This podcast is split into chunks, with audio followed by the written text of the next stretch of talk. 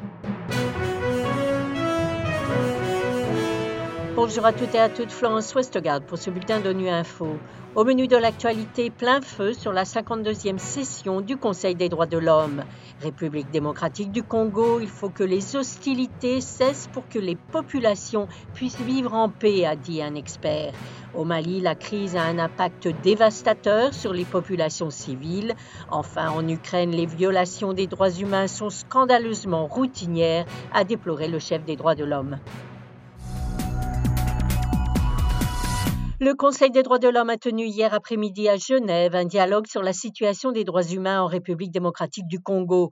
Le haut-commissaire aux droits de l'homme Volker Turk et la chef de la mission de l'ONU dans le pays, la MONUSCO Bintou Keta, ont tous deux fait la même constatation. La situation en RDC s'est encore détériorée. Le président de l'équipe internationale d'experts sur la RDC, Bakre Wali Ndai, a quant à lui appelé à une cessation immédiate des hostilités pour que les populations puissent vivre en paix. On l'écoute. Notre équipe se réjouit de l'annonce par le président de la République démocratique du Congo de l'examen par le Parlement de l'avant-projet de loi cadre sur la justice transitionnelle à la session ouverte en mars 2023. Dans ce contexte de volonté politique, nous condamnons fermement la montée des discours de haine entre des communautés et l'accroissement des activités criminelles des groupes armés. À cela est venu s'ajouter la guerre atroce qui se déroule dans l'est du pays avec la résurgence de la rébellion du M23.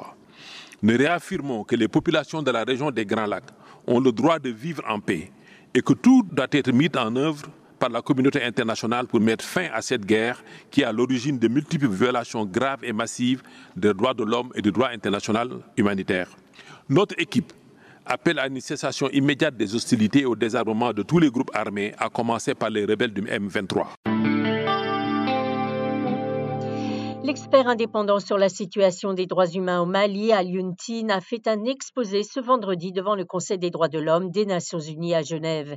Il a noté l'impact dévastateur de la crise malienne sur les populations civiles, avec une augmentation continue du nombre de personnes déplacées internes et la fermeture de nombreuses écoles en raison de la sécurité. On l'écoute. En dépit des efforts notables fournis par les autorités maliennes, la situation reste préoccupante avec des attaques contre les civils, l'aménagement, ainsi que les forces de défense et de sécurité maliennes par les groupes extrémistes violents tels que le groupe de soutien à l'islam et aux musulmans Génim, l'État islamique dans le Grand Sahara, EIGS, et d'autres groupes similaires, ainsi que des individus armés non identifiés dont le mode opératoire s'apparente à celui des groupes extrémistes violents.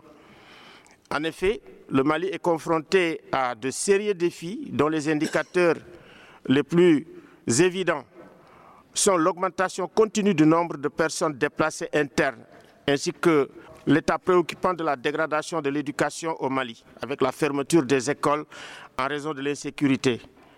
Ainsi, d'avril 2022 à ce jour, le nombre de personnes déplacées internes a augmenté de 13 celui des écoles fermées à cause de l'insécurité a augmenté de près de 20% 8400 civils tués et plus de 14 000 civils blessés. Ce sont les chiffres enregistrés par les services du Haut-Commissaire aux droits de l'homme depuis le 24 février 2022, début de l'offensive russe. Le chef des droits de l'homme de l'ONU, Volker Turk, a fustigé la persistance des violations des droits humains. Devant le Conseil des droits de l'homme, il a décrit un sombre tableau. On l'écoute. After 13 months après 13 mois de guerre de la Fédération de Russie contre l'Ukraine, les graves violations des droits humains et du droit humanitaire international sont devenues une routine choquante. Les personnes à travers le pays sont face à la souffrance en masse et au à la privation, au déplacement, à la destruction et les effets, les répercussions continues à l'échelle mondiale de cette guerre, y compris sur les pays qui ne sont pas du tout impliqués, sont profondes. Notre personnel a vérifié plus de 8400 décès parmi les civils et plus de 14 000 civils blessés depuis le 24 février 2022.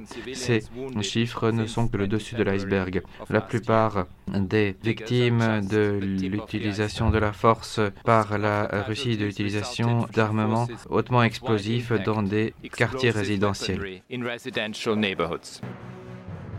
Voilà, fin de ce bulletin d'ONU Info. Vous pouvez nous retrouver sur Internet et sur nos comptes médias sociaux, Twitter et Facebook.